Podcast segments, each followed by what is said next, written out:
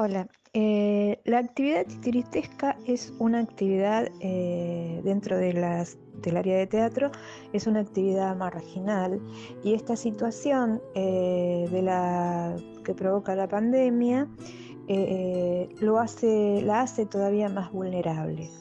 De todas maneras, utilizamos eh, ahora durante la cuarentena las redes sociales para estar comunicados, para ir estar acompañándonos entre todas las compañeras y compañeros y, eh, estar al tanto de eh, las distintas convocatorias.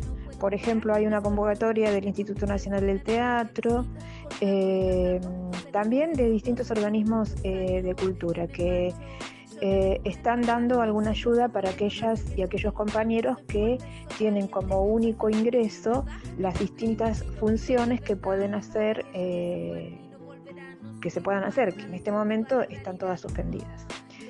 Eh, por ejemplo, el gremio de actores ofreció un bolsón de, comida, de alimentos, este, Después, bueno, hay dos o tres cosas, no es mucho lo que hay, pero, pero hay.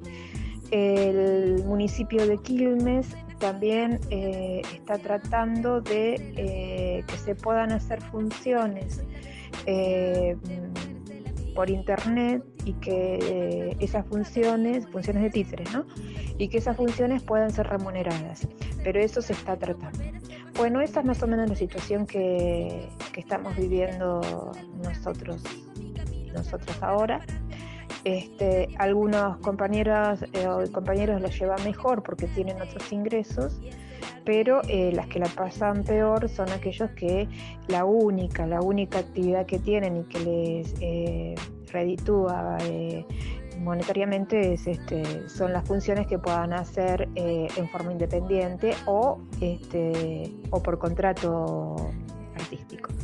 Bueno, esa es más o menos la situación que, por la que estamos viviendo, que no es muy distinta eh, a la que está atravesando cualquier trabajador de la cultura.